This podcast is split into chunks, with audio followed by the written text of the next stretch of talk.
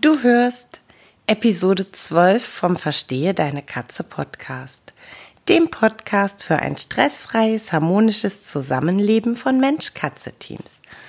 Heute hörst du, warum Vermenschlichungen ein Riesenproblem für das Zusammenleben von Menschen und Katzen sind.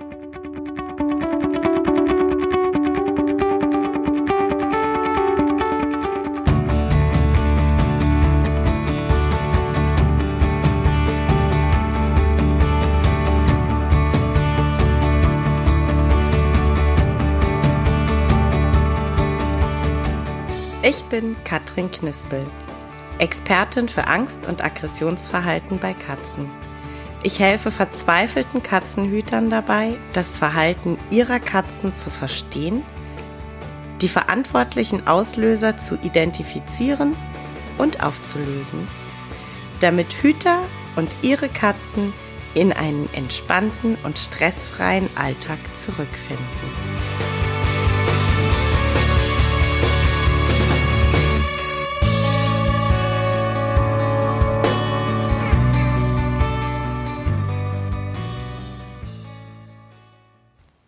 Hallo, schön, dass du reinhörst.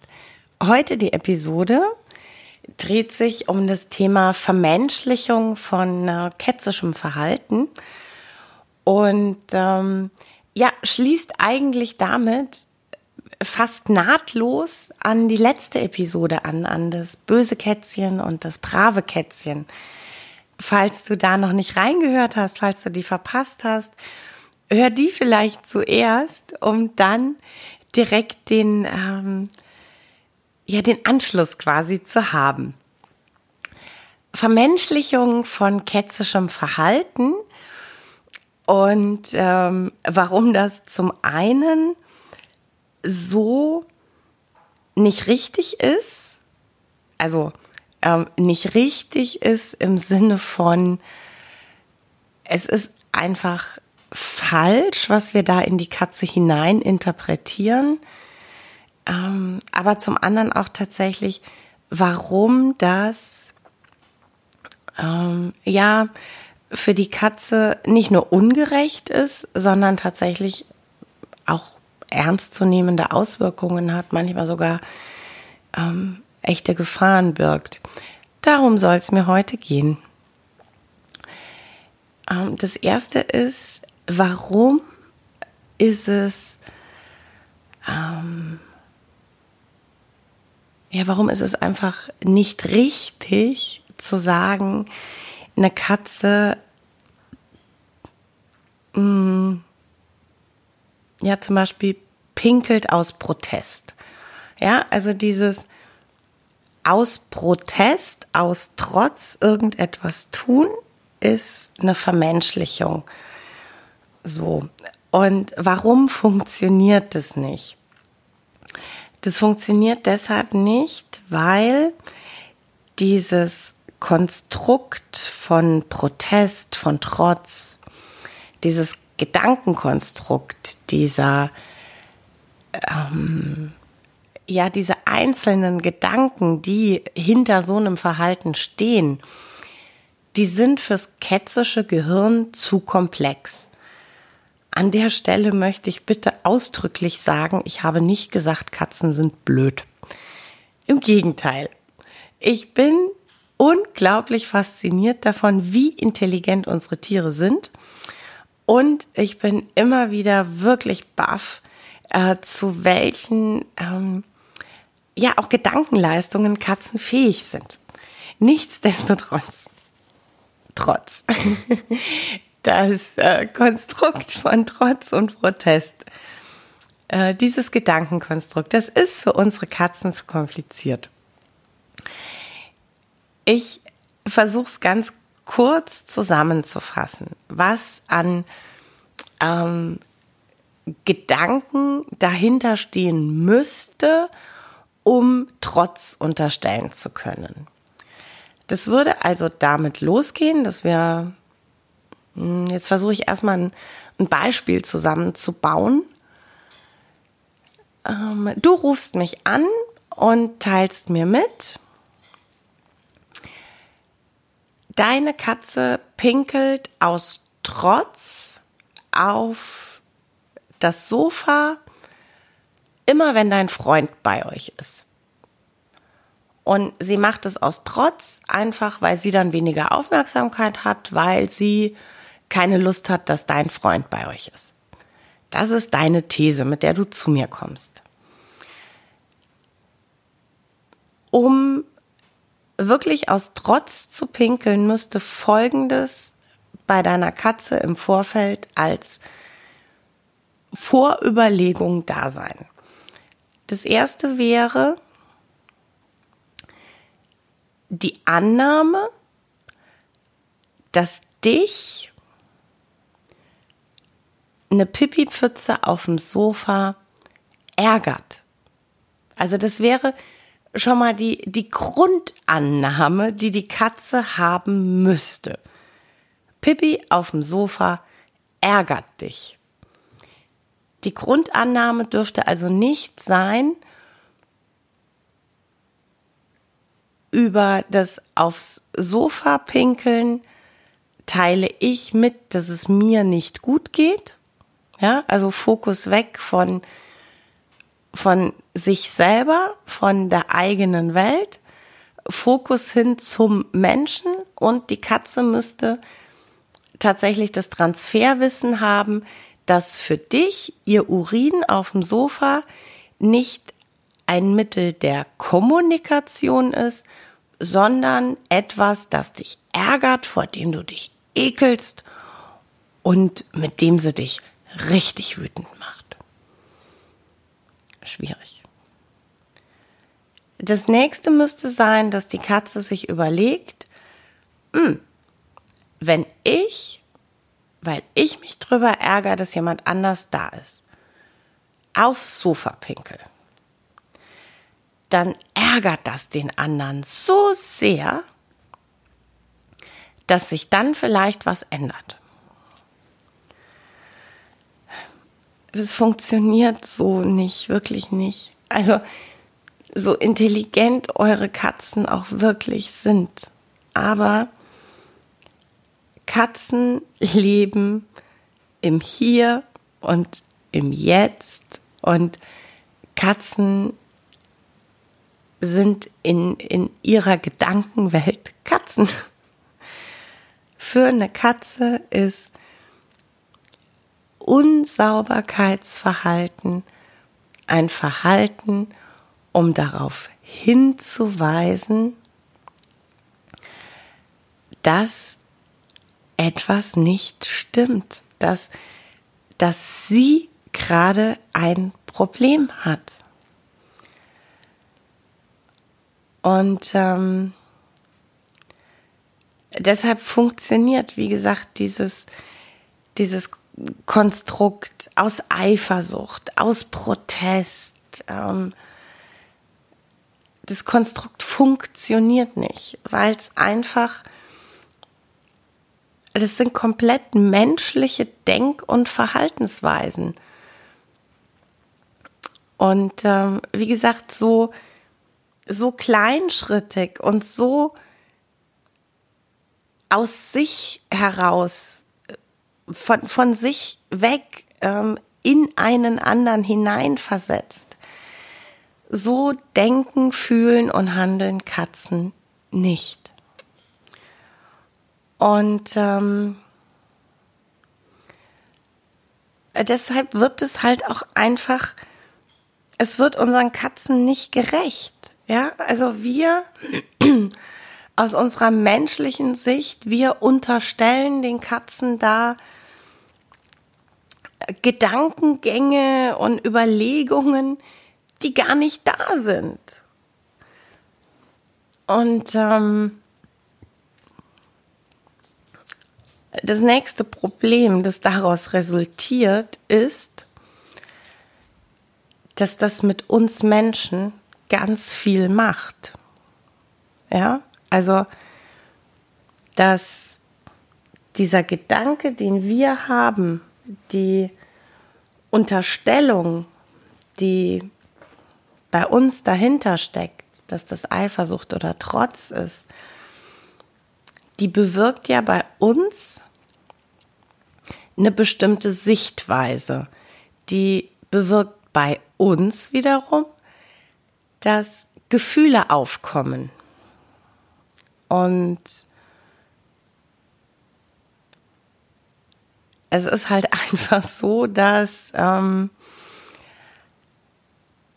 mm, das eine Unterstellung wie Trotz, Protest, Eifersucht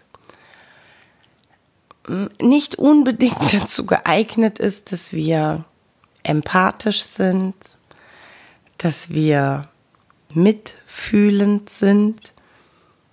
Und ähm, ja, dass wir die Motivation verspüren, zu schauen, was steckt hinter dem Verhalten. Es führt eher zu mm, ja, verhärteten Fronten. Es, es führt bei manchen Menschen vielleicht auch dazu, dass wir uns als Opfer sehen. Ja, ähm, ich habe so eine eifersüchtige, so eine trotzige Katze, wenn ich irgendwas falsch mache, die pinkelt mir sofort aufs Sofa. Mm. Naja, am Ende des Tages bleibt da ziemlich wenig positive Zugewandtheit übrig. Und ähm, das wird über kurz oder lang echt so ein Killerkriterium für, für eine gute Bindung. Das macht aber tatsächlich noch, noch mehr oder das hat tatsächlich noch ähm, weitaus negativere Auswirkungen und zwar für unsere Katze. Ähm, ein ganz typisches Beispiel aus der Praxis. Ich werde äh, kontaktiert wegen einer Unsauberkeit ich ähm, krieg kurz die, die Situation geschildert.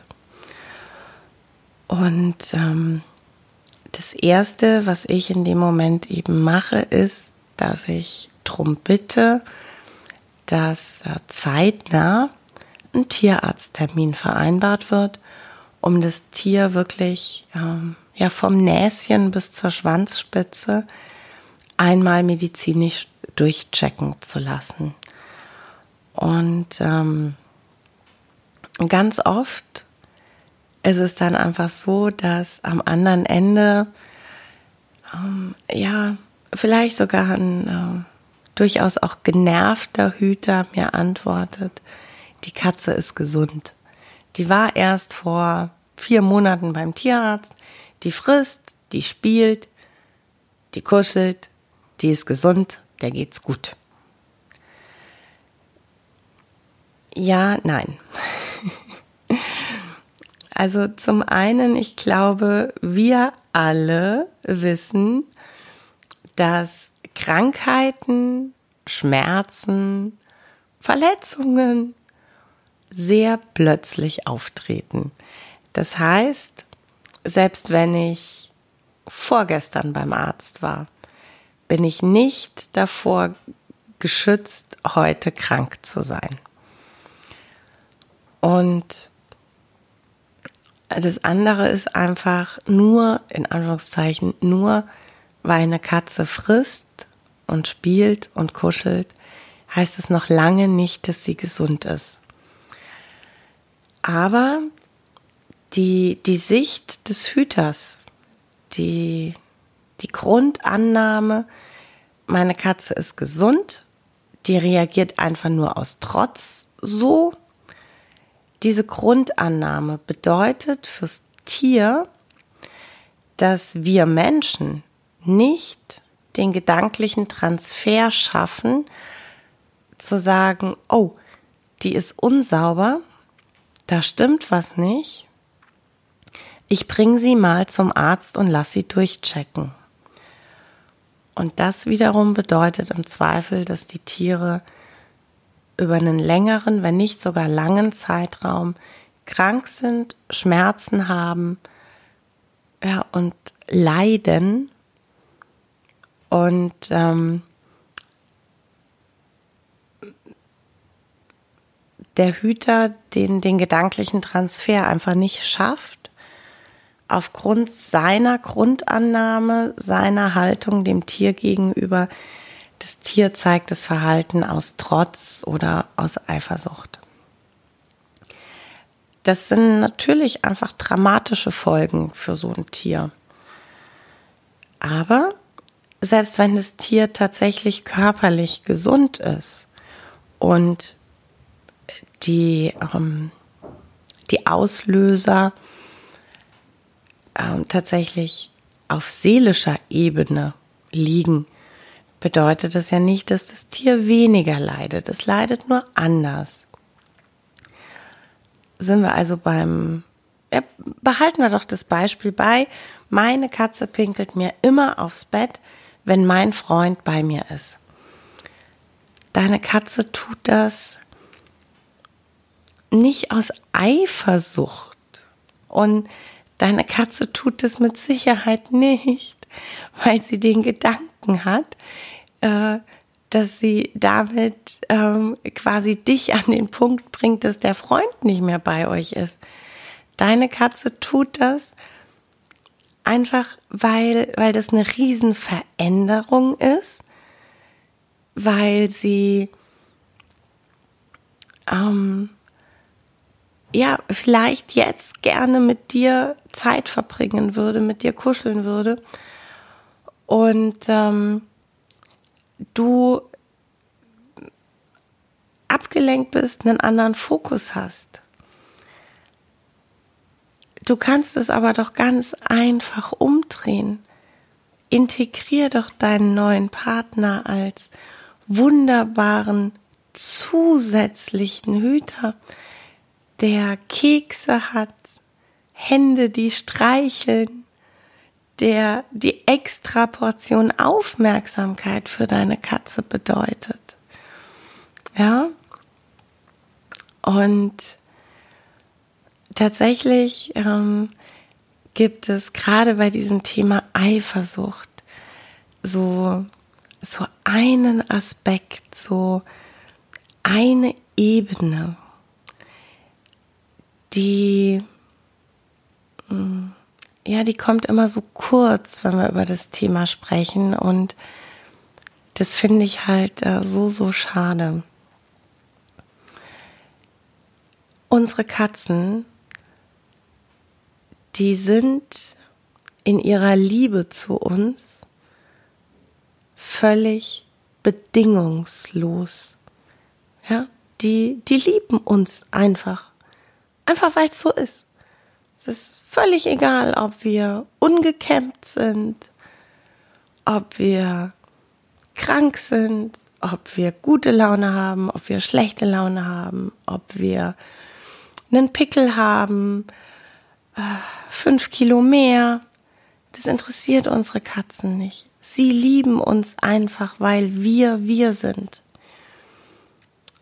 Und ähm, genauso ist es eben mit dem Thema äh, Zuneigung. Ja, die, die wollen nicht mit uns kuscheln, ausgerechnet in dem Moment, in dem der neue Partner da ist, weil sie eifersüchtig sind und weil sie sich dazwischen drängen wollen. Nein, sie möchten einfach nur kuscheln, weil sie kuscheln möchten. Ja, und Katzen sind nicht sehr gut im Aufschieben von Bedürfnissen. Das, das ist so. ähm, bin ich übrigens auch nicht immer. Ganz nebenbei. Ähm, ich pinkel aber nicht aufs Sofa versprochen.